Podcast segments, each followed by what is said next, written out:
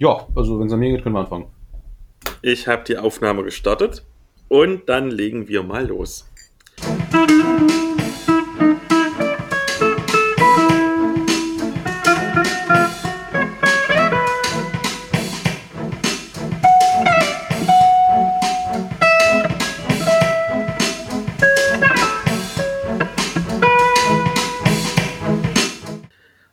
herzlich willkommen zu dieser neuen Folge des niveauvollen Trash Talks mit Philipp und Gast. Mein Name ist Philipp, ich bin der Blogger von Nerds gegen Stefan und diesmal habe ich gleich zwei Blogger und Podcaster-Kollegen eingeladen, den Tobias und den Thorsten vom Donnerhaus. Hallo! Hallo, Philipp. Der doch nicht Stefan heißt. Genau, ich heiße Philipp. Ich bin immer wieder verwirrt von eurem Namen. Das sind alle. Doch hinter dich, Tobias, und frag ihn doch einfach jetzt direkt. Ja, ich, das, das ist echt, äh, das, was ich endlich mal wissen will. Ich habe, als ich das erste Mal gesehen habe, dass es euch gibt, dachte ich mir, ja klar, das ist dann wohl Stefan, der macht einen Podcast. Wer ist Stefan? Stefan ist mein allerbester Kumpel und der Name entstand daraus, Stefan ist so theoretischer Physiker und deswegen total mit Statistiken und Mathe und all so im Kram. Und bei Tabletop-Spielen und Brettspielen gewinnt er halt immer. Und irgendwann mussten wir, um überhaupt eine Chance gegen ihn zu haben, als Team gegen Stefan spielen. Und da kam der Name raus. Okay, das ergibt Sinn. Und der ist einfach geblieben. Aber Stefan podcastet nicht mit, ne? Nein, der hat einmal eine Folge mitgemacht als Gast, also so wie ihr quasi.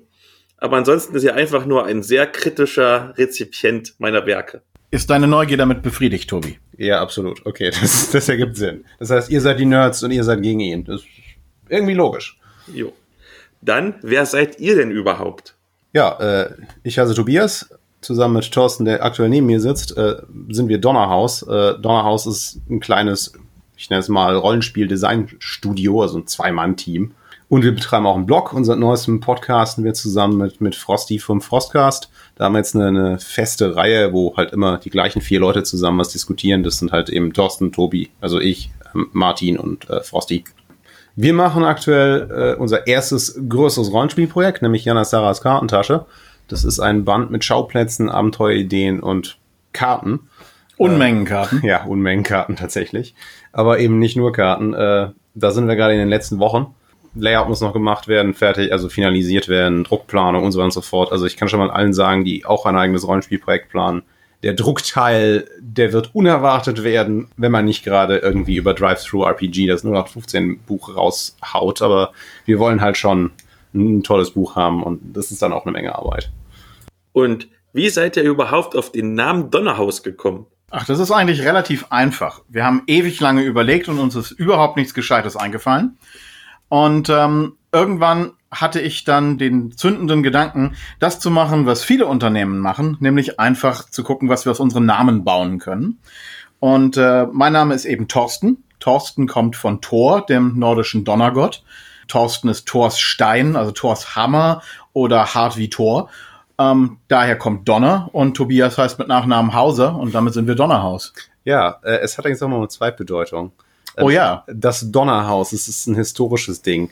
Ähm, das ist so ein kleines Modell von einem Haus mit einem Blitzableiter, wo äh, kurz nach der Entdeckung, äh, wie Blitze funktionieren und sowas, hat man damit äh, veranschaulicht, wie Blitzableiter funktionieren. Und Häuser getestet, um zu sehen, ob sie blitzsicher sind. Das heißt, das Donnerhaus ist ein Simulationsobjekt aus der, aus, aus der Architektur und aus der Physikwissenschaft. Und damit passt es hervorragend zu unserem gesamten äh, Gedanken eben Kartenbau, Weltenbau, äh, Sachen zu simulieren, Sachen im Spiel, ja genau, Sachen zu veranschaulichen, bildhaft zu machen und eben aber auch unsere Detailversessenheit. Wir, wir sind ja sehr physikalisch, naturwissenschaftlich, geschichtswissenschaftlich, meteorologisch, geologisch äh, interessiert und da hat das einfach perfekt gepasst.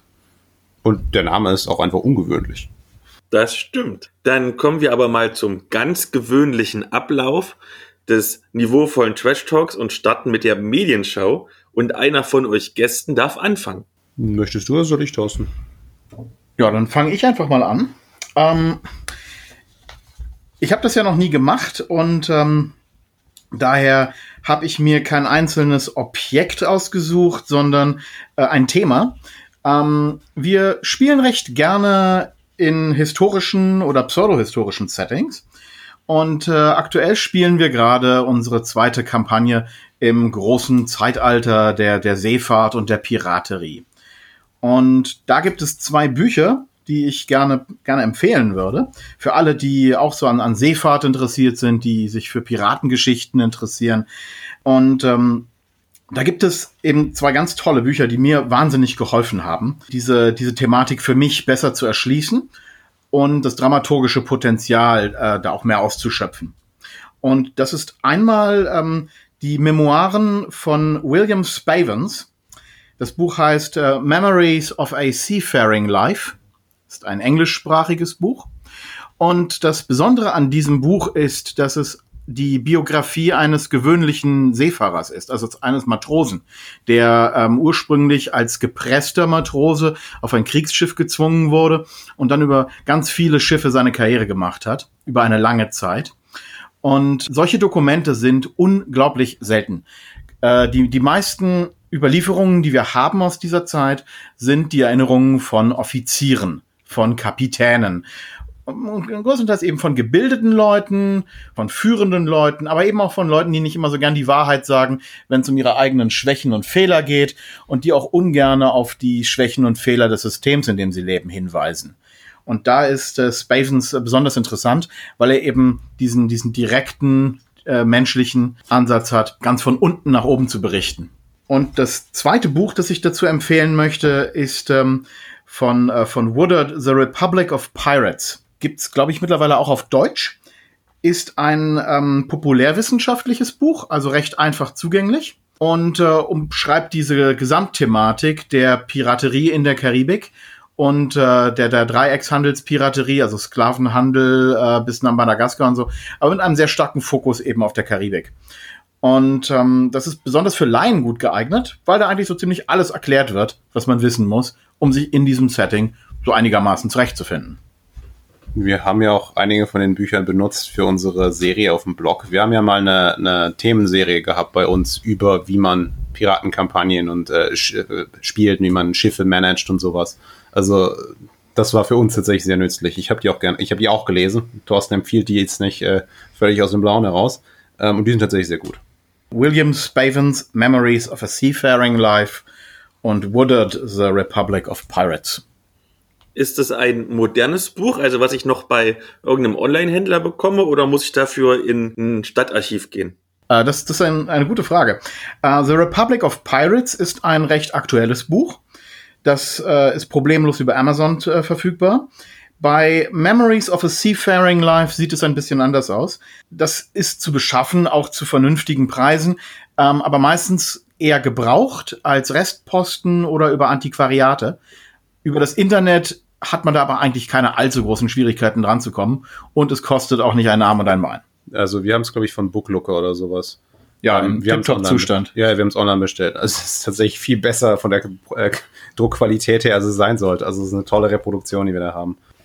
Dann mache ich einfach direkt weiter mit meiner Empfehlung. Es ist auch ein Buch und es ist auch auf Englisch, aber ich glaube, es gibt eine deutsche Übersetzung. Wir haben vor einem Jahr eine, Kampagne gespielt. Ja, es hat natürlich mit Rollenspiel zu tun. Also, da haben wir das LAPD in den 80er Jahren gespielt. Also eine Polizeikampagne in Los Angeles. Und äh, mein Charakter kam halt aus der Hispanic Community und hatte auch so einen gewissen Gang-Hintergrund. Ähm, ich habe halt festgestellt, ha, irgendwie weiß ich dazu nichts Belastbares. Ich meine, so ein paar Klischees kennt man über schwarzen Gangs aus den USA, aber so, so dieses was ist eigentlich mit, mit Chicano-Gangs aus den 60ern, 70ern und 80ern? Und da habe ich dann eine, äh, ein Memoiren gefunden von wem, der da aufgewachsen ist. Das heißt Always Running, La Vida Loca, Gang Days in Los Angeles von äh, Luis J. Rodriguez. Und ich empfehle dieses Buch tatsächlich einfach absolut jedem. Das ist unheimlich spannend zu lesen gewesen. Was da an, an Sachen drin sind, da kommt man nicht drauf. Das ist einfach sehr inspirierend, wenn man dieses Thema auch nur vage interessant findet kann ich absolut jedem empfehlen. Dann komme ich mal zu meiner Medienschau. Und zwar möchte ich über Millennium reden. Das ist eine sechsteilige Comicserie vom kleinen Augsburger Verlag Bunte Dimension. Und er hat ja einige Historien-Comics im Programm. Die sind nicht alle gut, aber dieses Millennium ist wirklich gut. Und ich habe mich ganz bewusst für diesen Medienschautitel entschieden, weil der für mich sinnbildlich ist, dass sich gefühlte Geschichte von historischer Authentizität unterscheidet Denn heute glauben wir ja, dass die Leute damals zur Jahrtausendwende hart durchgedreht sind, weil sie glaubten, dass das jüngste Gericht ansteht. Aber so wie ich das nachgelesen habe, in Wirklichkeit lief das alles viel entspannter ab, weil die allermeisten gar nicht wussten, welches Jahr sie überhaupt haben. Das ist richtig. Jedenfalls in Millennium geht es ganz allgemein halt um die Jahrtausendwende und im Speziellen um den sächsischen Reliquienhändler Redwald, der zwischen die Fronten eines politischen Konflikts gerät. Denn machthungrige Könige, ein noch viel machthungrigerer Papst und die mysteriösen Sylphen kämpfen um die Vorherrschaft in Europa. Und damit, ihr merkt es schon, haben wir jetzt keinen historisch korrekten Geschichtscomic, sondern eher so Dark Fantasy, sogar mit einem ganz zarten Hauch Science Fiction. Diese Mischung ist im ersten Band noch ein bisschen befremdlich, weil man sich halt erst an diese Fantasy-Elemente gewöhnen muss, die erst recht spät kommen. Bis dahin hat man noch einen recht authentischen Comic. Aber wenn man sich dran gewöhnt hat, macht das richtig viel Spaß. Und das liegt primär an der guten Charakterchemie der beiden Protagonisten, also dem klugen Redwald und seinem Hau drauf Kumpel Arnulf, die wie so eine Art, eine grimmige Variante von Asterix und Obelix sind. Und Asterix und Obelix ist eigentlich auch ein richtig gutes Stichwort, denn man hat nie wirklich das Gefühl, dass diese beiden Anti-Helden wirklich in Gefahr geraten.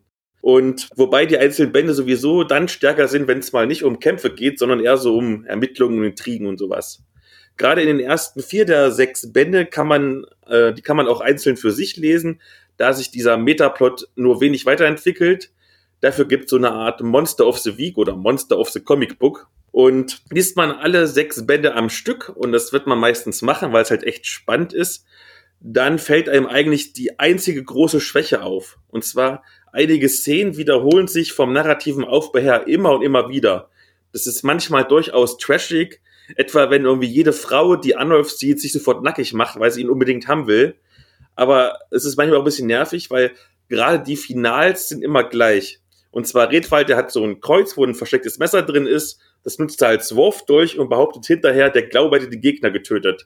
Wenn man jetzt beim Wrestling wäre, würde man sagen, es ist ein Signature-Move. Und das halt irgendwie in jedem der sechs Bände passiert, ist dann doch nicht mehr ganz so spannend, weil man immer weiß, wie es ausgeht. Äh, was mir persönlich auch nicht ganz so gefallen hat, äh, dass es so einige Gewalt- und Nacktszenen gibt, die ziemlich offensichtlich einfach nur Eye-Candy sind und die Handlung nicht voranbringen. Das ist quasi vergleichbar mit der Game of Thrones Verfilmung, wo HBO ja möglichst viel explizit zeigt, damit die Leute überhaupt einen Grund haben, den Sender zu abonnieren für viel Geld. Dabei wäre das eigentlich gar nicht nötig gewesen, denn die Handlung an sich ist spannend, die Zeichnungen sind auch ganz angenehm und ja, Genre-Fans dürfen bedenkenlos zugreifen. Lest ihr eigentlich auch Comics oder seid ihr richtige Büchernannen? Ha, das ist Thorsten, du zuerst.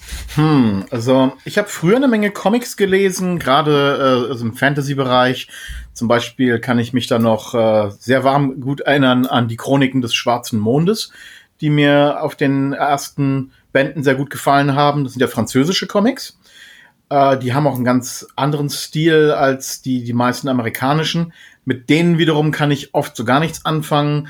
Also Marvel und DC zum Beispiel sind äh, in, in der Printform überhaupt nicht mein Ding. Und ähm, in, den, in den Verfilmungen und Serien eigentlich auch nur eher selten.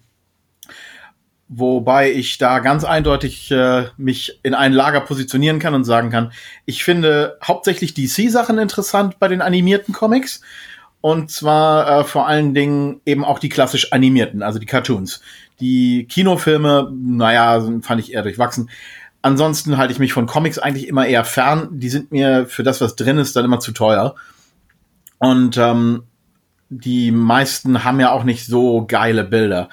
Ähm, wenn ein Comic aber mal so richtig bildgewaltig ist, dann kann mich das auch schon überzeugen. Tobi, wie sieht's bei dir aus? Wann hast du das letzte Mal ein Comicheft in der Hand gehabt? In der Hand gehabt ist eine, das ist eine gute Frage, wenn ich es in der Hand gehabt habe. Da könnte ich irgendwas im letzten Jahr bestimmt noch finden. Aber tatsächlich, ich äh, lese nahezu keine Comics. Wenn sie mal irgendwie bei Freunden rumliegen, blätter ich mal drin rum, aber tatsächlich, äh, nee, wenn ich was äh, aus Papier in die Hand nehme, dann ist es tatsächlich ein Buch zwar oft äh, ein Fachbuch. Ich, ich lese tatsächlich sehr gerne Geschichtsbücher, aber ich denke, dafür muss ich mich nicht schämen. Ich habe das immerhin studiert. Aber so, ich meine, in meiner Kindheit habe ich natürlich wie alle irgendwie äh, Comics gelesen, also irgendwie mal ein lustiges Taschenbuch und sowas. Aber so, so dieses, äh, ich nenne es mal Visual Novel äh, Ding, also erwachsene Comics, das ist, ist, hat bei mir einfach nicht gezündet bisher. Ich meine, das, was du da jetzt erzählt hast, das klingt ja irgendwie sehr alternativ und cool. Vielleicht gucke ich da sogar mal rein. Aber so grundsätzlich äh, bin ich nicht so der Comic-Liebhaber. Dann ist das ja schon eine richtig schöne Überleitung mit deinem Geschichtsstudium. Und zwar das erste Mal, dass euer Blog wirklich so in meine Sphäre kam, wo ich bemerkt habe, oh, euch gibt's und ihr seid toll, waren die Geschichtskrümel. Und das sind ja sehr detaillierte und thematisch eher ungewöhnliche Geschichtsartikel, die man so in meistens zehn Minuten, Viertelstunde durchliest. Wie kommt ihr eigentlich auf diese Themen? Es ist lustig, dass du erwähnst, dass die umfangreich sind, denn ursprünglich waren die ja gar nicht so gedacht. Tobi fässt sich hier schon wieder an die Stirn. Da hat er sich, da hat er sich ja in, in eine schöne Grube gegraben. Ja. Denn am Anfang hatten wir uns das eigentlich ganz anders vorgestellt mit den Geschichtskrümeln. Die sollten klein und kompakt sein Aha. und einfach nur als Lückenfüller zwischen unseren Sonntagsartikeln fungieren. Der Name ist ein Giveaway. Ja, der Name Geschichtskrümel ist da recht deutlich aber die sind dann zu was eigenem gewachsen und mittlerweile sind es ja eher Geschichtskrumen oder Klumpen. Ja, oder ganze Brote. Ja, aber erzähl doch mal von deinen Geschichtskrümeln, Tobi. Da bist du ja hauptverantwortlich für. Ja, das ist richtig tatsächlich. Ähm, die, die schreibe eigentlich ich und Thorsten gibt mir nur so ein bisschen Input. Äh, wir diskutieren natürlich manchmal ein wenig vorher und so weiter und so fort, aber äh, wie wir dazu gekommen sind. Naja, tatsächlich ganz simpel. Ich lese eine Menge Geschichtsbücher, da stehen interessante Sachen drin und regelmäßig denke ich mir, ha, das ist auch für andere interessant, wenn das für mich interessant ist.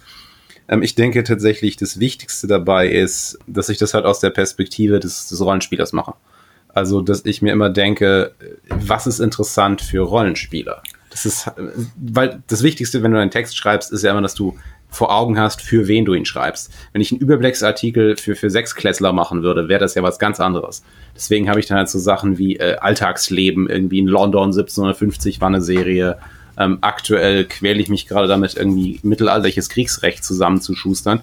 Ähm, fertig ist da leider noch gar nichts, ähm, auch halt wegen dem Crowdfunding, dass das, da kommen wir gleich zu, wie lange es dauert. Ähm, am Anfang waren die Geschichtskrümel ja noch äh, eine Stunde Arbeit, mal kurz runterschreiben, was ich auf Seite 15 gelesen habe.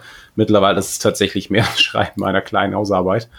Ähm, es ist eine gute Übung. Ja, tatsächlich, äh, ich kann mittlerweile sehr locker lange Texte schreiben. Das, der Punkt ist halt nur, wenn man äh, erstmal die, die Größe erreicht hat, die sie jetzt meistens haben, also halt mindestens 1500 Zeichen und, äh, und aufwärts. Habe ich Zeichen oder Wörter? Ich müsste nachgucken, egal. Ähm, dann ist das halt Wörter. schon äh, äh Wörter. Wörter äh, okay. Ja. Ähm, jetzt zeichnen sie gar nicht so viel. Dann ist das halt schon mehr Arbeit. Das Schreiben alleine kostet dann halt drei Stunden oder so, wenn ich einen guten Fluss habe. Dann muss ich vorher natürlich die Texte lesen. Das sind dann 30, 40 Seiten teilweise. Also ich habe jetzt letztens was gemacht zu Herbergen, Tavernen und so weiter und so fort, was ja ein wichtiges Thema für alle Rollenspieler ist, wie das halt in Anführungszeichen wirklich war. Klar, da beginnt ähm, ja fast jedes zweite D&D-Abenteuer. Da trifft man den alten weisen Mann, der einem vom alten Grab erzählt. Und da sieht man dann auch an, an sich schon bei der Quellenliste, weil ich gebe ja immer eine Quelle an, damit Leute auch wissen, dass ich das nicht irgendwie für, für mir völlig ausdenke. Also ich lege jetzt nicht die Standards an von, von äh, einer Doktorarbeit, aber ich finde es wichtig, dass ich mindestens ein oder zwei belastbare Quellen habe, nach Möglichkeit halt zwei. Das Ziel ist so, Niveau erstes Semester Geschichtsstudium, sprich jeder Abiturient kann das lesen.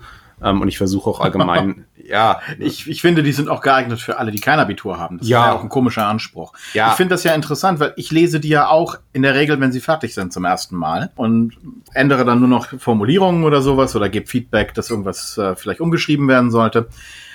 Aber was, was ich daran halt toll finde, ist eigentlich, sie sind recht universell. Ähm, das ist meistens sehr gut erklärt von dir. Und äh, auch von Sachen, von denen ich überhaupt keine Ahnung vorher hatte, hatte ich eigentlich nie Probleme, das zu verstehen. Und für mich ist das Besondere an den Geschichtskrümeln, dass die im Prinzip Inspirationspartikel sind. Das ist ein, ein, ein Konzept, das hat Sir Terry Pratchett äh, mal sehr, sehr schön erzählt. Das ist, äh, das ist nämlich das Konzept, dass es im, im Universum diese Inspirationspartikel gibt, die wie Quantenteilchen ihre Bahn gehen und meistens an den meisten Leuten vorbeigehen. Aber wenn sie jemanden treffen, dann inspirieren sie ihn zu irgendetwas Interessantem. Und das ist für mich das, was die Geschichtskrümel sein sollten. Dass man sie liest, selbst wenn man mit dem Thema vielleicht gerade überhaupt nichts zu tun hat und dadurch auf irgendeine coole Idee kommt, äh, die man dann als Spieler oder als Spielleiter im Rollenspiel oder als, als Autor in einer Kurzgeschichte umsetzen kann und irgendwas Spannendes daraus macht. Ja, es ist ja auch wichtig, dass, also für mich wichtig, dass die Leser und Leserinnen ein äh, gewisses Vertrauen zu mir aufbauen können, dass was ich da schreibe irgendwie interessant ist. Weil manchmal ist aus dem Titel nicht unbedingt sofort klar, ähm, ist das jetzt spannend oder nicht? Ich meine, ich habe zum Beispiel einen Artikel, den liebe ich. Der dreht sich um den Handel mit dem Fett, das von Fleisch abtropft ähm, in den Küchen im 17. und 18. Jahrhundert. Reicher Leute hauptsächlich. Ja, klar, wenn die da halt ihr Fleisch machen, das ist das sogenannte Dripping. Und das ist super spannend. Ähm, da hängt ein ganzer Wirtschaftszweig dran. Ja, ja, in, in guten Wirtschaftsjahren äh, ist es halt so, dass, dass die Herrschaften sich nicht dafür interessieren, was damit passiert. Das heißt, es gehört de facto dem Koch oder den Angestellten. Das ist nicht so ganz klar, weil schriftliche Verträge, wo alles geregelt ist, gibt's ja nicht. Du, du bist halt angestellt.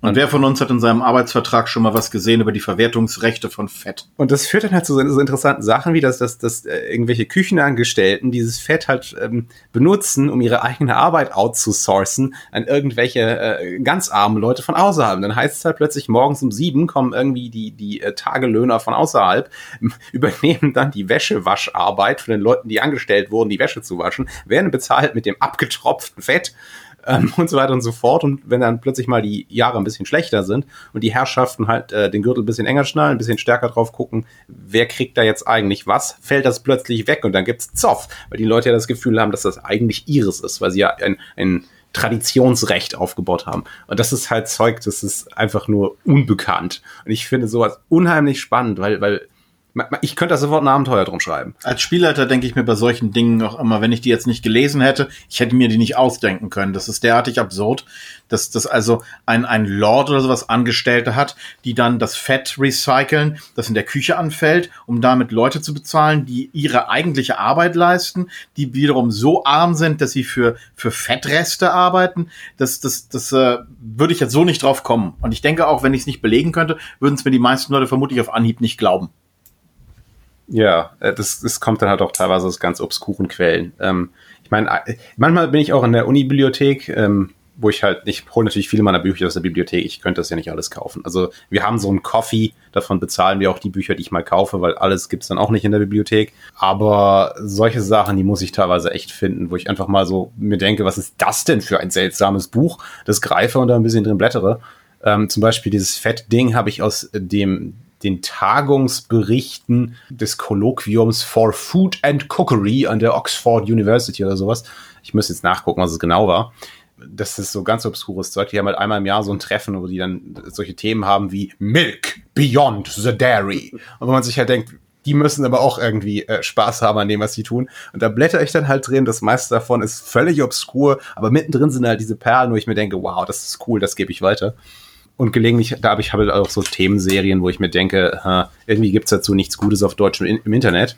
Da mache ich jetzt was zu. Also zum Beispiel, als wir hier viel über, über Seefahrt geschrieben haben, also über Rollenspiel Seefahrt, habe ich das mit Geschichtskrümeln begleitet und zum Beispiel mal was gemacht zu, zu ähm, dem Konsulwesen in, in den europäischen Häfen, also die, die ersten Diplomaten de facto, die sich um, darum gekümmert haben, dass äh, Schiffe, also Prisenschiffe, die von Privateers abgefangen wurden, also von Freibeutern, ähm, verkauft und verwertet werden konnten. Das ist auch so super interessant, weil das halt so die Anfänge des modernen Staates auch irgendwie spiegelt.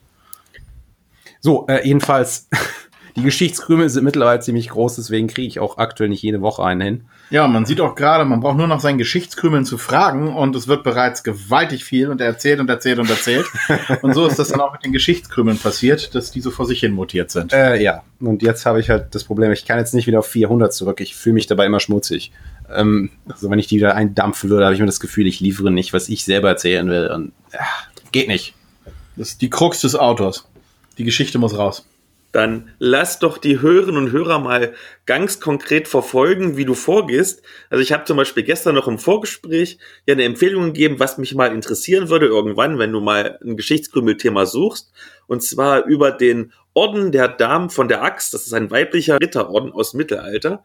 Wie wirst du denn vorgehen, wenn du jetzt so ein Thema bekommst? Guckst du erstmal bei Wikipedia, da sind ungefähr so zwei Absätze oder gehst du gleich in die Bibliothek und weißt, aha, in der Geschichtsbibliothek in Berlin, da gibt's genau die Bücher, die dazu passen. Äh, uh, das ist, klingt wundervoll obskur. Ähm, das ist eine gute Frage. Das ist aber auch tatsächlich, das, das ist ja das Problem, das ist ja eigentlich schon fast geschichtswissenschaftliche Arbeit. Also ähm, das ist das eigentliche Aufarbeiten von einem Thema, das nahezu nicht erforscht ist. Und ja, ich fange oft auf der Wikipedia an und einfach nur um zu gucken, welches Jahr das denn jetzt eigentlich ist ungefähr. Ähm, das ist nämlich wichtig, damit ich das ungefähr einordnen kann, damit ich weiß, womit habe ich es da zu tun, wo habe ich es geografisch zu tun und so weiter und so fort. Daraus entstehen ja gewisse Zusammenhänge. Ja, in dem Fall, ja, ich würde auf der Wikipedia anfangen, dann würde ich natürlich erstmal ins Lexikon des Mittelalters gucken, ob ich da irgendwas finden kann. Amazon ist immer eine gute Quelle.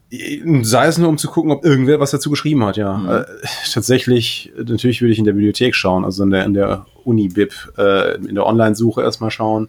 Wichtig, wichtig ist auch immer, dass man mehrsprachig recherchiert. Ja. Also nicht nur auf Deutsch, sondern dass man dann zum Beispiel guckt, okay, das, was ich da recherchiere, wie heißt das auf Englisch? Damit ich das auch auf Englisch suchen kann, damit ich dann wieder zum Beispiel Titel finde, die ich dann wieder rückübersetzen kann. Also es ist zum Beispiel manchmal einfacher, ein Buch über das, über das englische Thema zu finden und dann die deutsche Übersetzung davon zu suchen, als die deutsche Übersetzung äh, davon direkt zu finden. Ja, hat Thorsten absolut recht. Also ich hatte es auch schon mal leichter bei einigen Sachen einfach englische Übersetzungen, also von Originalquellen englische Übersetzungen zu finden, wo die Deutschen einfach obskur waren. Manchmal ist es genau umgekehrt, dass du auf deutsche Übersetzungen hast, die du als Originalquelle benutzen kannst. Aber tatsächlich hast du damit auch einen Punkt getroffen, der manchmal einfach bedeutet, dass es zu etwas keinen Geschichtskrümel gibt. Wenn ich bei etwas feststelle, ha, das ist jetzt de facto eigentlich Forschungsarbeit, den Aufwand kann ich nicht betreiben für einen Artikel äh, auf meinem Blog. Das ist halt so, ich kriege ja, ich kriege das ja nicht finanziert, was dann nämlich schnell mal heißen würde, hm, eigentlich müsste ich dazu jetzt einen Artikel schreiben in einem wissenschaftlichen Magazin oder sowas. Ähm, das würde dann ja monatelange Recherche bedeuten, dann geht man in Archive, macht Grundlagenforschung und so weiter und so fort ich gucke natürlich schon, dass ich Sachen auch schreibe, die ich schreiben kann, ohne dass ich irgendwie gar keine Zeit mehr für andere Sachen mehr habe, weil ich werde dafür halt nicht bezahlt. Es geht also meistens von dem, was uns gerade interessiert, zu den Büchern, die uns gerade interessieren. Und darüber kommen wir dann auf Themen, die wir verwerten können, anstatt dass wir spezifische Themen bekommen würden, um die dann zu recherchieren. Wir sind ja keine Auftragsforscher äh, in dem Kontext. Und äh, von, von, daher ist das eben sozusagen das, was abfällt während all dem, was wir sonst so machen. Aber ähm, das ist wichtig. Thorsten hat natürlich grundsätzlich recht, aber ich habe auch schon Themenserien gemacht, weil jemand gesagt hat, hey, äh, folgendes wäre doch mal interessant. Richtig. Äh, zum Beispiel, ich hatte eine, eine lange Serie, die auch noch weitergehen wird so Sex durch die Zeit, also Sexualgesetze, Sexualmoral und sowas. Lustig, ich dachte, du sagst, das ist Krankheiten. Frosty hatte sich nämlich mal Krankheiten gewünscht. Das ist kein Problem, weil die Wünsche kommen beide von Frosty. ähm, Frosty hatte mal gesagt, ah, hm, wie wär's denn eigentlich mit der Geschichte der Pornografie? Und ich habe halt recherchiert und festgestellt, ah oh Gott, alle Bücher zu dem Thema in der Unibibliothek sind in Außenbibliotheken, in irgendwelchen obskuren äh, Kleinbibliotheken von, also, was weiß ich, irgendwie Theologie und, und, und englische, sonst was und, und in den Magazinen, das muss ich alles bestellen. Und, ach, hm, was gibt's denn auf Amazon? Da habe ich dann dieses eine großartige Buch gefunden. Ähm, ach, ich mache einfach direkt nochmal eine Medienschau. Ähm, liegt nämlich neben mir. Das ist von Eric Berkowitz, Sex and Punishment 4000 Years of Judging Desire. Ich habe das gekauft für einen Zehner, glaube ich. Habe reingeguckt, mir gedacht, ha, das, das liest sich großartig. Das ist ein tolles Buch. Das benutze ich mal als Grundlage für, für eine Serie und die ist immer länger und größer und gewaltiger geworden. Mittlerweile sind wir da sogar bei Google äh, auffindbar dadurch. Das fand ich jetzt auch spannend. Ich krieg mittlerweile die ganze Zeit lustige Suchanfragen auf unser Blog äh, sowas wie Sex im Mittelalter, äh, Inzest in der Antike, Sex mit Pferden. Das muss man dann auch erstmal ertragen, wenn man in seine Statistik guckt und sich denkt, ha, ich bin ein Rollenspielblog und mehr Leute, die nach Tiersex suchen, finden mich. Mist. Der obskurste Suchbegriff, den wir bisher hatten, war Sex mit meinem Pferd. Da Stefan, also der Namensgeber, ja ein Turnierreiter unter anderem ist, werde ich ihm das mal ordentlich aufs Brot schmieren. Das kannst du gerne tun. Also ich habe ja kein Problem damit. Äh, Leute sollen gerne zu uns kommen und über, naja, Inzest und, und, und sowas in der Antike lesen. Das ist in Ordnung. Wir haben einen Artikel dazu. Ja, praktische Ratschläge zu Sex mit äh, dem Pferd irgendeiner Person können wir allerdings nicht geben. Wir haben weder Pferde noch haben wir Sex mit denen. Meine Theorie ist, dass es von Leuten kommt, die Safe Search nicht abschalten. ähm, so, aber hm. Frag doch, äh, bitte, bitte, bring meine Gedanken zurück auf, auf die Frage, die du hattest. Ähm, was möchtest du dazu noch wissen? Also ich habe jetzt ganz viel geredet. Ich habe tatsächlich ein bisschen den Faden verloren, ob ich noch bei der Frage bin, die du gestellt hast. Also wie du vorgehst. Also du hast jetzt die Grundlagenarbeit gemacht, Wikipedia, mal Bücher geguckt und gehst dann erst nochmal in dich und überschläfst alles oder sagst dann, jetzt habe ich alle Infos und ratterst gleich alles runter? Beides tatsächlich. Das kommt drauf an. Also manchmal gären Sachen Wochen bis Monate. Manchmal ist das so dieses, ich lese das und denke mir, ja, dann mache ich das jetzt und dann mache ich das ich, ich das finde ich jetzt auch schön, weil äh, jetzt, wenn ich, wenn ich beruflich Geschichtszeug schreiben müsste, denke ich, hätte ich gelegentlich mal so ein bisschen die Qual, dass ich irgendwie Sachen schreiben muss an Tagen, wo ich nicht will. In meinem eigenen Blog kann ich machen, was ich möchte. Sprich, ich habe auch drei, vier Artikel zum Beispiel rumliegen, die irgendwie einfach noch nichts geworden sind. Die liegen da und vielleicht werden sie irgendwann was und bis dahin schreibe ich was anderes. Also meistens, äh, gerade bei komplexeren Themen, wo ich, ich, ich muss dazu sagen, die Geschichtskrümel drehen sich oft auch um Themen, die ich noch nicht kenne. Ich recherchiere Sachen, weil ich sie nicht kenne und mehr darüber erfahren möchte und denke mir dann, das ist cool, das gebe ich weiter. Deswegen ist mir das mit den Quellenangaben auch wichtig. Bei komplexen Sachen mache ich das dann natürlich wie ganz altmodisch an der Uni, dass ich tatsächlich die Struktur schon mal vorarbeite, Stichpunkte mache, mir Notizen mache, was lese ich da, also Exzerpte mache und so weiter und so fort. Also anders geht's dann bei komplexen Themen auch nicht, vor allem wenn du am Ende ähm, schwierige Sachen irgendwie umschreiben musst, wo auch der Fakt in der Mitte irgendwie stimmen muss. Jetzt zum Beispiel bei Tavernen, da musste ich ganz viel Zeug rausnotieren. Ähm, der Text am Ende zeigt das zwar nicht, also dass da ganz viel Kleinkram drin war, aber also so die ganzen Eckpunkte mussten schon strukturiert sein, damit die Namen der ganzen Sachen stimmen und so weiter und so fort. Also tatsächlich eigentlich ganz normales, jeder Geschichtsstudent kennt das wahrscheinlich, wenn er das irgendwie fürs Seminar macht, also eigentlich genau so. Nur, dass ich es halt mittlerweile relativ aus dem Handgelenk kann. Also ich weiß nicht, äh, du schreibst ja auch Artikel. Äh, ich nehme an, du gehst ja ähnlich vor. Du, du liest Sachen, dann notierst du dir Sachen, dann guckst du dir, wo fängt es an, wo hört es auf und irgendwie muss dann das dazwischen gefüllt werden, so dass es einen roten Faden ergibt. Es ist natürlich auch eine Trainingsfrage. Am Anfang war das alles noch sehr viel äh, ruckeliger. Kann ich nur bestätigen. Dann lass uns doch mal auf eine rollenspielerische Metaebene gehen. Und zwar viele Rollenspieler, und das habe ich jetzt bewusst nicht gegendert, pochen ja beispielsweise, wenn es um eine diverse Spielwelt oder diverse Figurenriege geht, auf den vermeintlichen Realismus. Beispielsweise passt es da nicht in ihr Geschichtsbild, wenn so in einem Mittelalter-Setting schwertführende Frauen mitmachen. Äh, da du es ja besser weißt.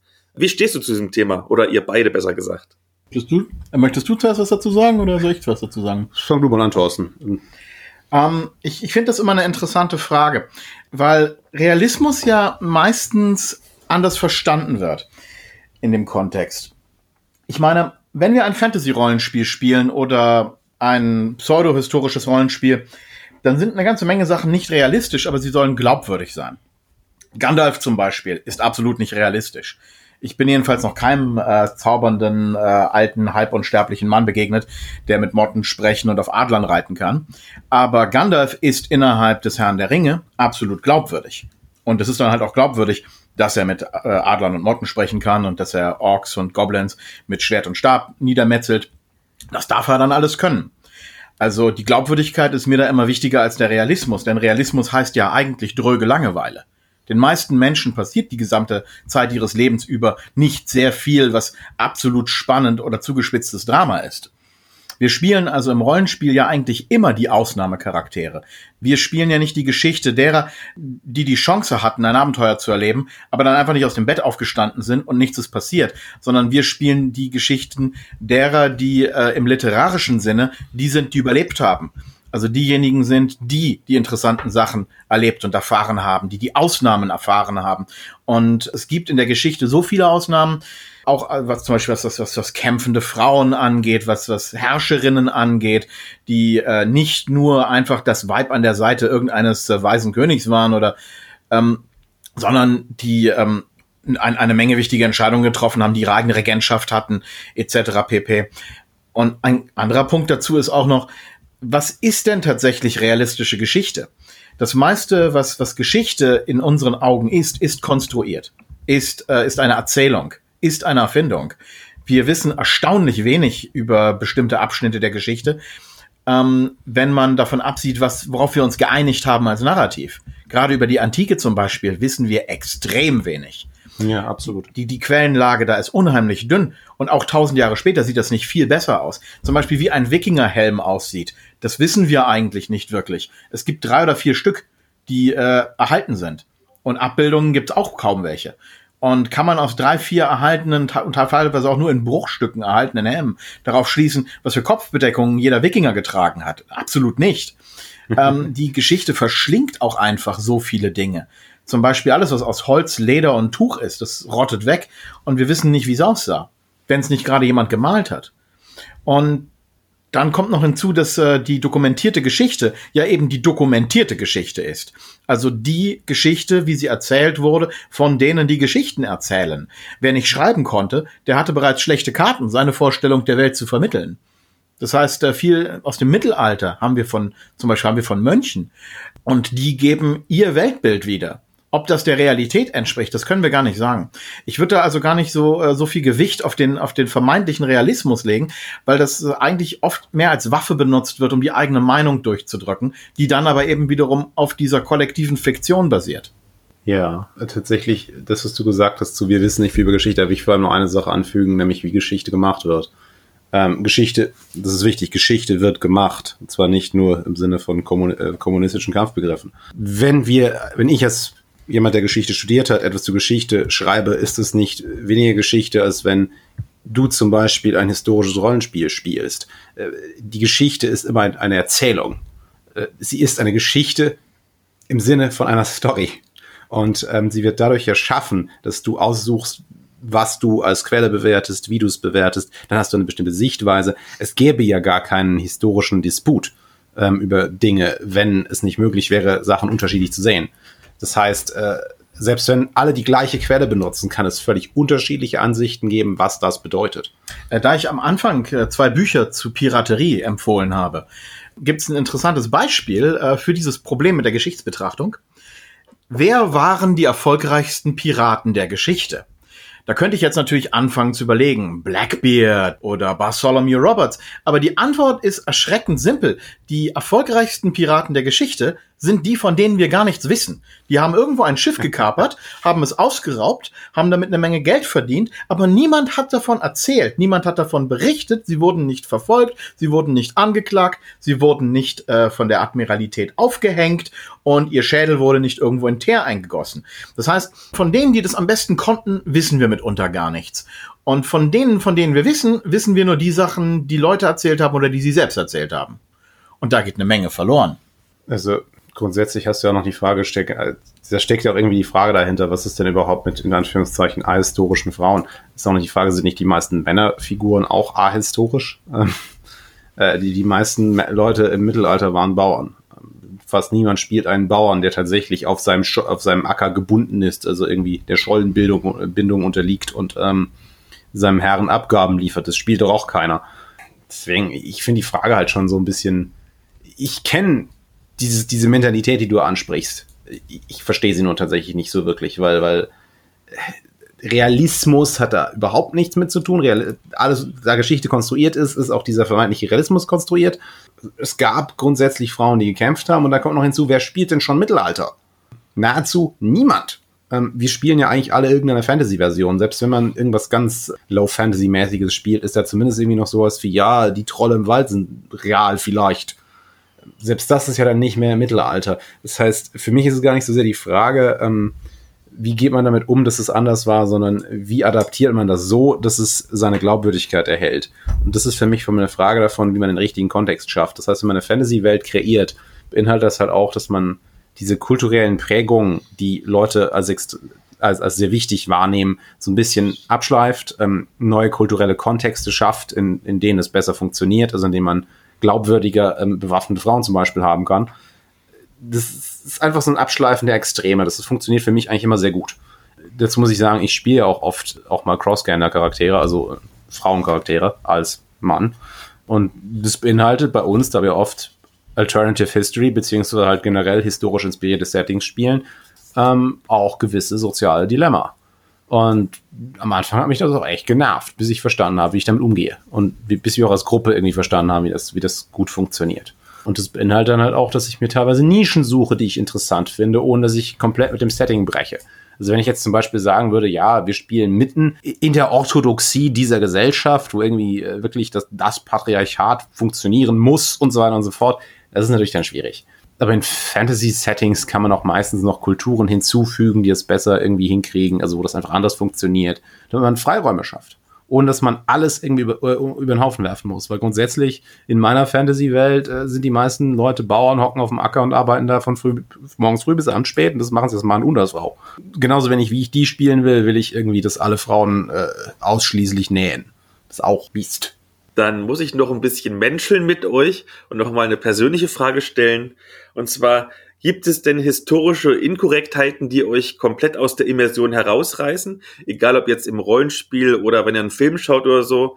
Also zum Beispiel, ich komme auf diese Frage, wenn ich so ein bisschen mal blogge oder so, eine Rezension schreibe, schaue ich auch gerne mal, was so andere Blogger oder Leserinnen und Leser schreiben zu einem Buch oder einem Film oder so.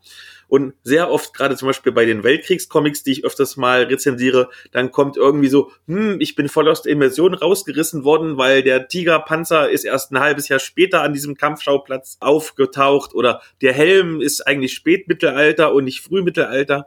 Gibt's da auch was, was euch rausreißt? Weil anscheinend einige Rezipienten dieser Medien scheinen da richtig heiß drauf zu sein, äh, aus der Immersion rausgerissen zu werden. Also Rollenspiel ist ja glücklicherweise kein visuelles Medium, denn bei den visuellen Medien geht's mir genau wie dir. Das ist ja auch, das ist immer ein Problem.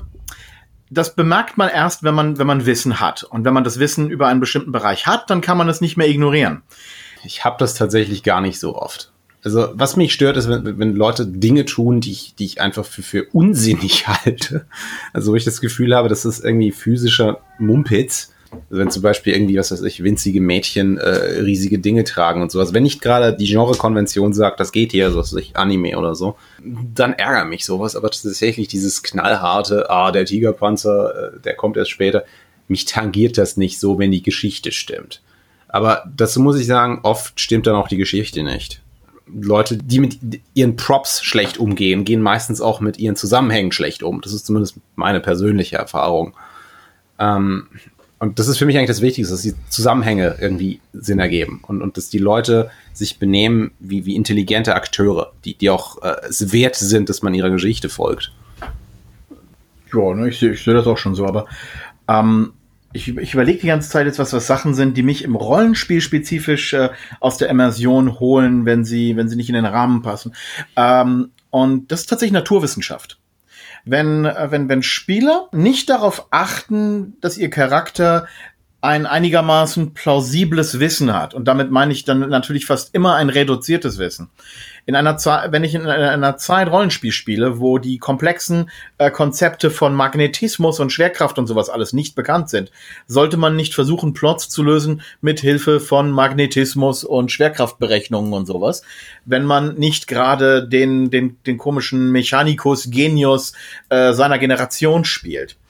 Das, das ist etwas, was mich stört. Also äh, das ist zum Beispiel auch eine interessante Frage, wenn wir jetzt bei, ähm, beim, beim Weltenbau zum Beispiel sind, das äh, allseits gefürchtete Schwarzpulver. ähm, es gibt ja eine Menge Fantasy-Welten, die machen einen Riesenbogen um Schwarzpulver, wo die Autoren eine, eine regelrechte Panik vor diesem Konzept haben, in dem Glauben, dass es instant die, die, die Fantasy zerstört, wenn da etwas ist, was Puff macht und stinkt. Und ähm, auf der anderen Seite gibt es dann eben diese von Schwarzpulver befreiten Welten, in der immer wieder irgendwo ein, ein Spieler sich für besonders clever hält, ähm, wenn er glaubt, er, er könnte damit jetzt irgendwie rumexperimentieren und da was erfinden.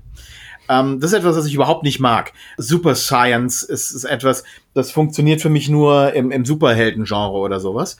Äh, denn, denn selbst wenn jetzt zum Beispiel der durchschnittliche äh, Fantasy-Charakter aus so einer Fantal-Alter-Welt also egal, ob das das Herr der Ringe oder DSA ist oder sowas. Wenn ich dem jetzt einen Topf voll mit Schwarzpulver gebe, dann ist das Beste, was er damit vermutlich hinkriegt, seine Bude abzufackeln und sein Gesicht schwarz zu färben, äh, sich umzubringen oder ähm, sich in die Luft zu jagen.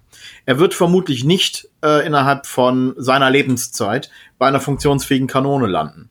Vielleicht eher bei einem Topf, der Bumm macht und einen ineffizienten Pfeil durch die Gegend verschießt. Aber ähm, da lege ich schon Wert darauf, dass man eben nicht 15 realhistorische Sprünge bei solchen Konzepten überspringt. Also ein, ein natürlicher Fluss von Ideen äh, ist, ist etwas, was für mich wichtig ist, damit eben das, das äh, Immersionskonstrukt da nicht Schaden, äh, Schaden nimmt, also zusammenbricht eigentlich. Hier, was Schwarzpulver angeht und der, der äh, Alrik, äh, der irgendwie nicht damit umgehen kann. Das ist ja de facto ein lustiges Beispiel in dem Buch, was du am Anfang empfohlen hast. Hier, Spavens Memoiren. Oh ja. Von seiner ersten Seefahrt, also wirklich seiner allerersten, wo er so als junger Knabe gesagt hat, ich gehe jetzt los äh, zur See. Äh, da ist er dann nach 15 Tagen Krankheit nämlich in seinem ersten Hafen angekommen und äh, man hat ihm gesagt, hier, geh mal los und koch bitte, bitte Teer ähm, wir müssen das Schiff ausbessern, geh aber vor die Stadt wegen Brandgefahr. Äh, erst was ich nee, nee, wegen dem, wegen dem Gestank und dem Rauch. Ja, und, ja, und wegen der Brandgefahr. weil so ja, die also lokalen Holz- Behörden Klar, er durfte nicht bei den Holzhäusern sein. Ja, weil die lokalen Behörden das verboten haben. Ja. Und das erste, was ihm passiert ist natürlich, er hat keine Ahnung, wie man Tee kocht. Also ist ihm das Tee in Flammen aufgegangen. Er ist losgerannt, hat sich gedacht, ja, ich lösche das, hat Wasser geholt, hat es raufgekippt. Und alles wurde nur noch schlimmer. Alles wurde noch schlimmer und die, die restliche Schiffscrew rannte los, um das zu löschen, bevor die Behörden es sehen, weil sie sonst alle ausgepeitscht werden. Ja, Ähm, also das, wenn du jetzt natürlich weißt, dass man kein Wasser in kochendes Teer kippen sollte, dann tust du das natürlich nicht. Und das ist zum Beispiel etwas, was ich äh, sehr schön finde, wenn Spieler ähm, sich, sich da weit genug in ihre Charaktere reinversetzen, dass sie die Spielwelt aus der Sicht ihrer Charaktere betrachten können. Und dann eben der 14-jährige Junge oder sowas, der gerade zum ersten Mal nach Russland gesegelt ist, eben nicht weiß, dass man definitiv kein Wasser in Teer kippt.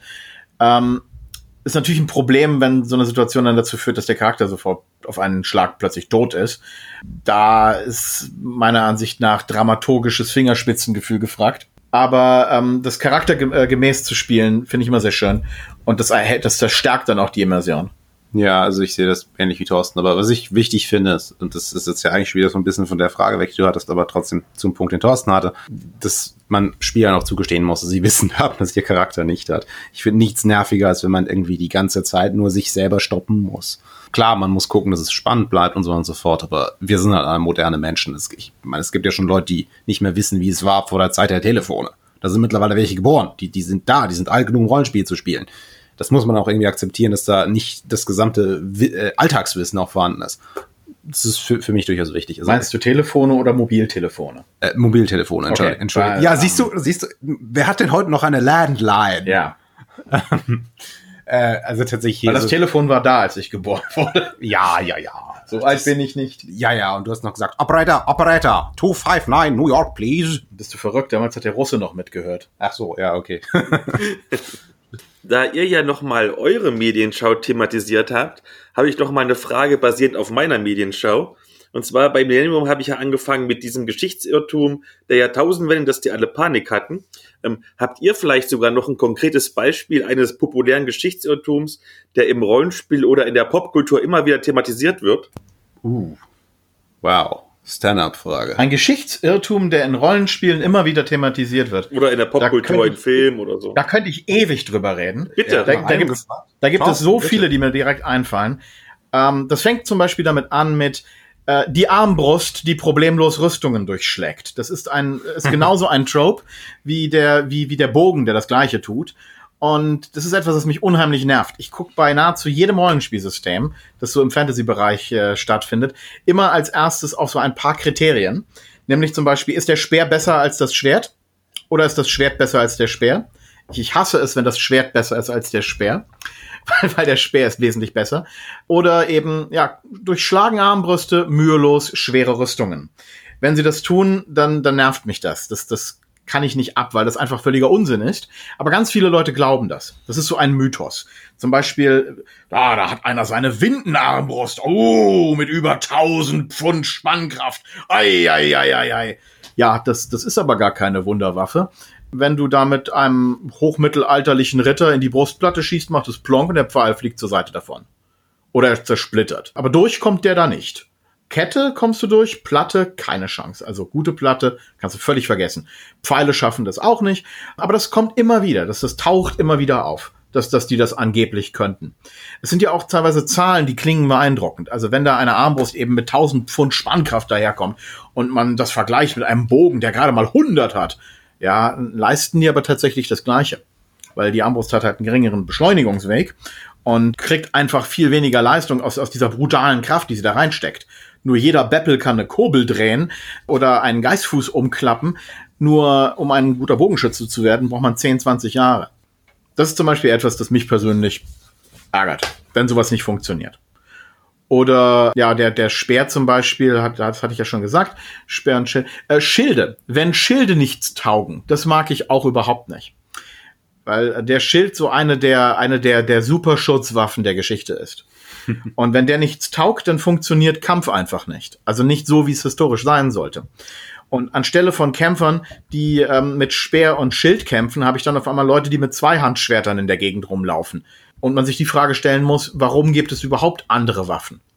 DSA zum Beispiel ist ein prima Beispiel, gerade so die, die erste, zweite, dritte, vierte Edition, wo die ähm, dominantesten Waffengattungen der Geschichte, nämlich Speere und Spieße, nahezu wertlos sind. Gerade zum Beispiel in, in DSA 3 gab es ja zum Beispiel diesen Waffenvergleichswert und wenn du da einen Typen hattest, der hat ein Ritterschwert gehabt, also normales einhändiges Schwert und dem gegenüber stand jemand mit einer Hellebarde, nur dann gute Nacht Typ mit Hellebarde, der hat keine Chance. In der Realität äh, schluckt der Schwertkämpfer einmal ganz kräftig und weiß vermutlich nicht so recht, wie er an den Kerl rankommt. Was für mich nur ein Ding ist, ist ich würde es jetzt nicht populären Mythos nennen, aber tatsächlich etwas, was bei Rollenspielen, was mir immer auffällt, ist die Verbreitung von Bargeld, also äh, in, in Fantasy-Systemen, weil äh, das Konzept der Buchwährung ist überhaupt nicht neu. Das finde ich immer sehr spannend, wie, wie sehr da Rollenspiele irgendwie asen und, und die diesen ganzen portablen Reichtum haben und das wie, wie portabel Reichtum ist, war immer unheimlich wichtig für die ganzen Fragen, wie man da irgendwie rankommt. Wenn ich tatsächlich als, als Held, ne, also im Fantasy-Rollenspiel, äh, einfach meine 1000 Silber kriegen kann, die packe ich da in eine große Kiste und reise ab damit, dann habe ich da ein ziemliches Asset an der Hand. Und ich finde das immer, immer seltsam, wie diese Wirtschaften einfach Unmengen Edelmetall scheinbar haben, wo ich mich frage, wo kommt das her und was hat das eigentlich für Auswirkungen? weil ich mir nicht vorstellen kann, dass dann die gesamte pseudo-mittelalterliche Wirtschaft, die da ist, noch funktioniert. Und ich, die, als erstes Leute mir dann immer sagen, ist, ja, aber das ist so praktisch und wir kennen das nicht anders. Und ich mir denke, ja, aber das, was da war, das ist auch unheimlich spannend. Du, du nimmst dir ja auch wieder etwas. Du, klar, du vereinfachst dir Sachen. Wenn du es nicht thematisieren willst, fein, gut für dich. Aber wenn du es tust, kannst du ganze Kampagnen darum aufbauen, wie kompliziert solche Sachen sein, also wie komplex solche Sachen sein können. Nicht kompliziert tatsächlich. Und das ist auch wieder so ein Bereich, wo ich mir denke, hm, da könnte man vielleicht so als Designer noch was machen irgendwann. Ah, mir ist noch was eingefallen, was, äh, was, was mich bei historischen und bei Fantasy-Rollenspielen immer ungemein stört, ist Wissenschaft.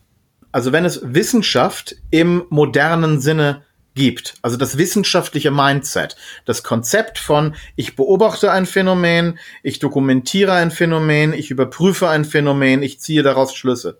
Wenn dieses Konzept in einer Welt existiert, wird diese Welt modern. Und zwar zwingend. Außer die Leute sind irgendwie völlig geistig plemplem.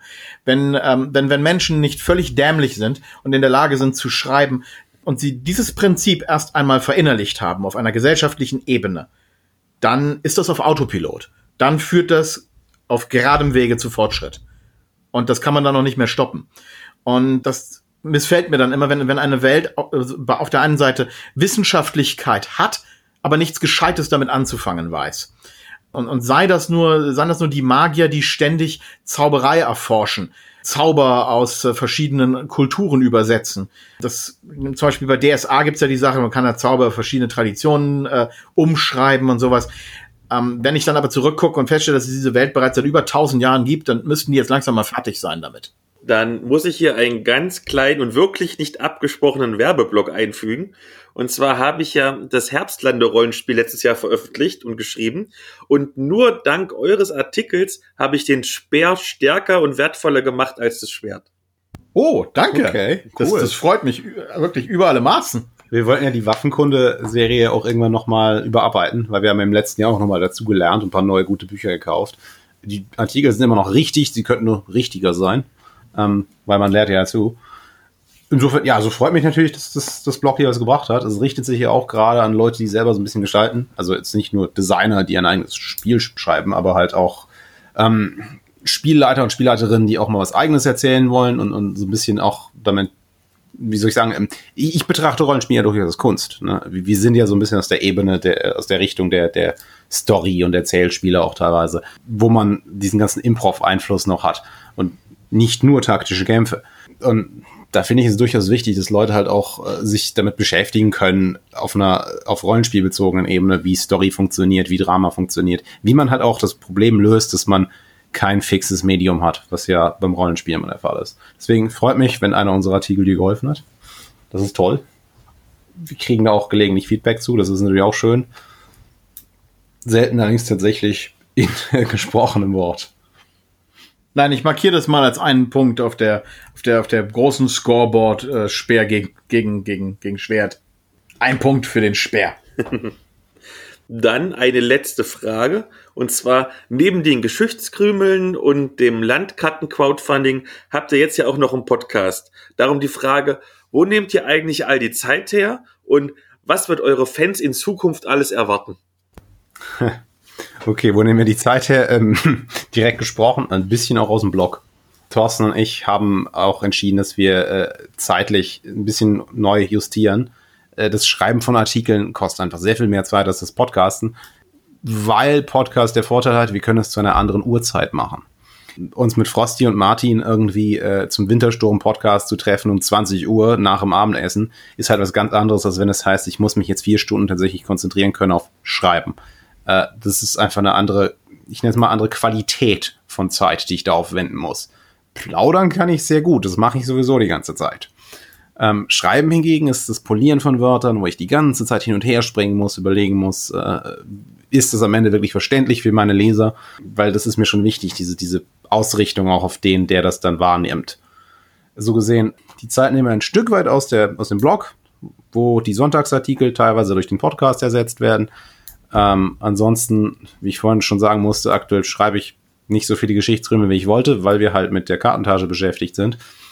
Äh, allerdings, ja, wir hören jetzt nicht auf mit Sachen. Äh, zum anderen einen sind wir demnächst das erste Mal auf einer Con.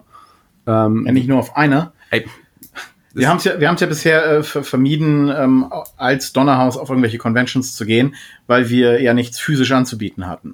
Das ist immer schwierig, wenn man nicht sagen kann, das, das hier sind unsere Produkte, guck sie dir doch mal an. Ähm, unsere Karten gab es ja bisher, bisher nur auf, äh, auf Drive-Thru-RPG als PDFs.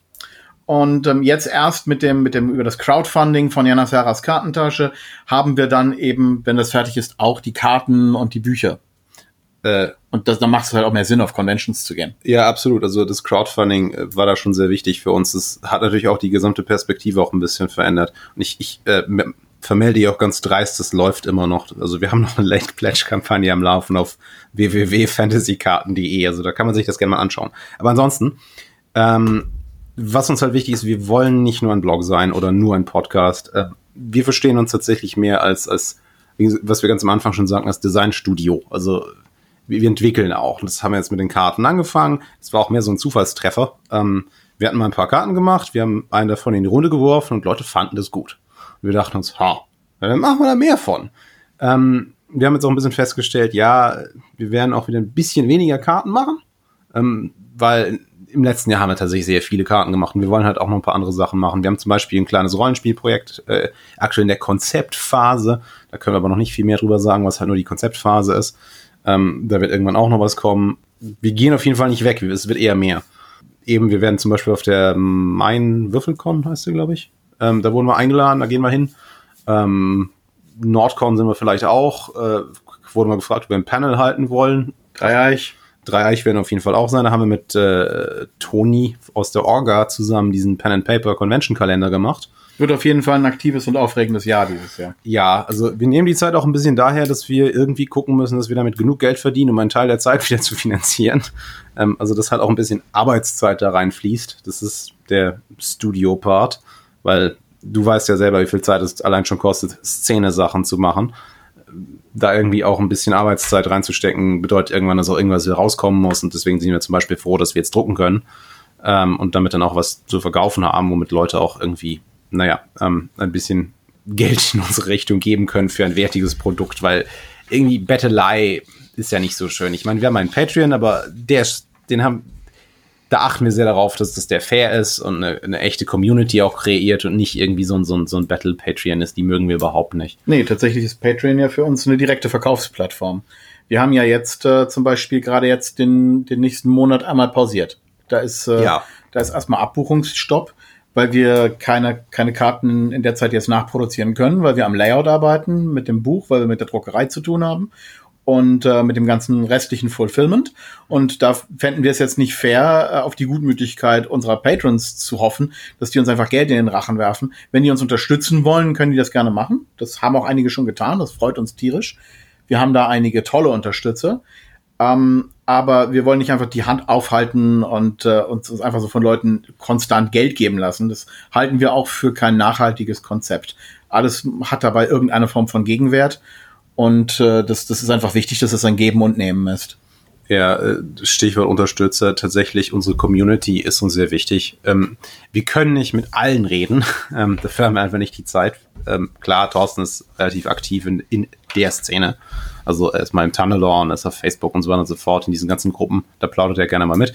Aber ähm, grundsätzlich müssen wir uns halt irgendwie festlegen, mit welcher Community verbringen wir Zeit und wir haben halt mittlerweile unsere eigene.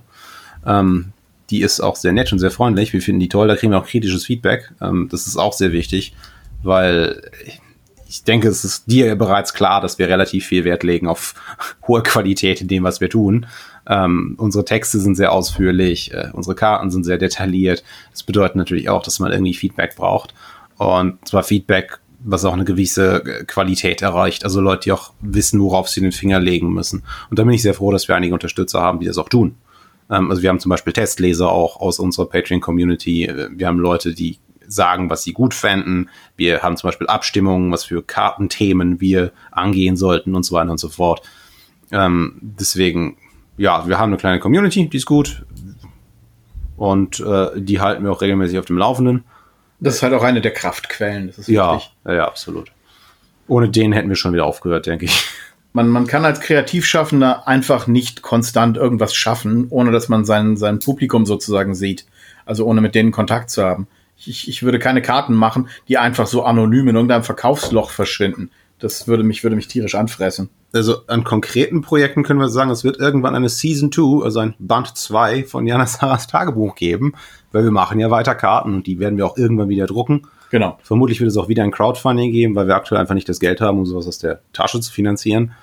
Ähm, das wird dann ein bisschen, äh, bisschen schmaler, nicht ganz so dick, weil das aktuelle Buch, also meine Layout-Datei hat aktuell 600 Seiten, aber da ist noch Müll drin es wird ein ziemlicher, ziemlicher Klopper, der erste Band. Ja, das ist jetzt, das ist jetzt so ein, so ein Auftaktding, das macht einmal laut Bumm und danach müssen, müssen wir kleinere Brötchen backen, damit die auch erstens yeah. weniger Arbeit machen, aber auch weniger kosten. Ja. Denn nicht jeder hat immer so viel Geld auf einen Schlag ja, und dann ist es besser, das zu stückeln. Die Sache war auch die, wir hatten halt 14 Monate an, an Karten und, und also jeweils halt drei Karten plus Varianten, teilweise auch mehr und so und so fort, plus Texte. Das war halt da und wir haben uns erst gedacht, hm, splitten wir das jetzt auf? Nee, machen wir also auf einen Band. Hier, der kommt dann. Es sind zwei Kartenmappen, sind ein dicker Band und so und so fort. In Zukunft wollen wir das eher so halten, dass das ein Band und eine Mappe wird. Auch das, was Thorsten gesagt hat, dass äh, sich mehr Leute es leisten können, weil ich verstehe, wenn Leute sagen, hey, 100 äh, Euro für ein Crowdfunding habe ich nicht vor allem zu Weihnachten? Ja, wir haben ja auch noch zu Weihnachten, also kurz vor Weihnachten Crowdfunding gemacht. Das war auch nicht perfekt. Wir haben uns gedacht, ach, wir machen das jetzt. Und es war ein super Erfolg. Also wir sind super zufrieden. Äh, wir haben ja mittlerweile über 200 Unterstützer und Unterstützerinnen zusammen. Das, das Crowdfunding-Ziel ist bei 400 Prozent und so. Also das hat sich schon gelohnt. Das ist toll. Äh, wir werden auch ein bisschen Überproduktion haben, denke ich, und, und dann auf Cons was verkaufen können und so. Das ist auch toll. Ja, zu, ähm, zu dem Zeitpunkt, wo, äh, wo dieser Podcast rauskommt, müsste auch das Late Pledge gerade noch laufen. Ja. Also, wer sich das angucken will, kann sich das gerne angucken. Wir freuen uns über jeden, der äh, sich denkt, das ist toll. Ähm, ansonsten, das, das ist das einzige Projekt, wo wir definitiv sagen können, das wird weitergehen. Das wird vermutlich irgendwann im Herbst dann äh, das nächste Crowdfunding geben für Band 2. Mhm. Alles andere ist noch so ein bisschen in der Grobplanung, weil wir auch nicht gedacht hatten, dass wir mit dem ersten Crowdfunding so erfolgreich sein werden. ähm, das bedeutet dann auch, dass man nochmal drüber nachdenkt, was kann man denn eigentlich machen, ähm, weil man ja auch so ein bisschen dann beweisen kann, dass man es konnte, wenn es erstmal raus ist. Und aktuell sieht es ja sehr gut aus. Also wir sind mittlerweile über den Punkt hinaus, wo ich noch Sorgen habe. Das wird hervorragend laufen, denke ich. Ach, Philipp, du hattest, glaube ich, äh, du hattest, glaube ich, gesagt, dass das ungefähr äh, Release geplant ist für den, für den Podcast hier zur Buchmesse. Ganz genau. Das ist ja, glaube ich, deckungsgleich mit dem, mit dem Gratis-Rollenspieltag. Ja, ganz genau. Da sind wir dann diesmal nämlich auch dabei. Ja, ja, wir haben äh, dieses Jahr noch auf den letzten Drücker was gemacht für den GRT, nämlich äh, zwei Karten in A4 gedruckt, wo hinten noch ein PDF-Code und so drauf ist für, für den Text. Einfach weil wir uns dachten, ah, der GRT ist cool. Äh, wir hatten immer Angst, dass, dass das zu wenig ist. Dann haben wir mit Moritz Melem gesprochen, der den ja mitorganisiert. Und der hat gesagt, nein, nein, das wäre super cool, einfach zwei Karten, kein Problem. Dann haben wir das halt gemacht wir haben immer gedacht, ja, das Mindeste, es muss doch ein eigenes Abenteuerheft oder sowas sein. Wie gesagt, wir machen ja nie halbe Sachen. Und naja, jetzt sind wir halt auf jeden Fall dabei. Es gibt äh, zwei Karten in der 4 auf jeder GRT-Location. Ähm, wir haben zweieinhalbtausend Stück gedruckt oder so. Also jeder kann eine kriegen, der eine haben will. Da kann man sich dann angucken, was einen erwartet.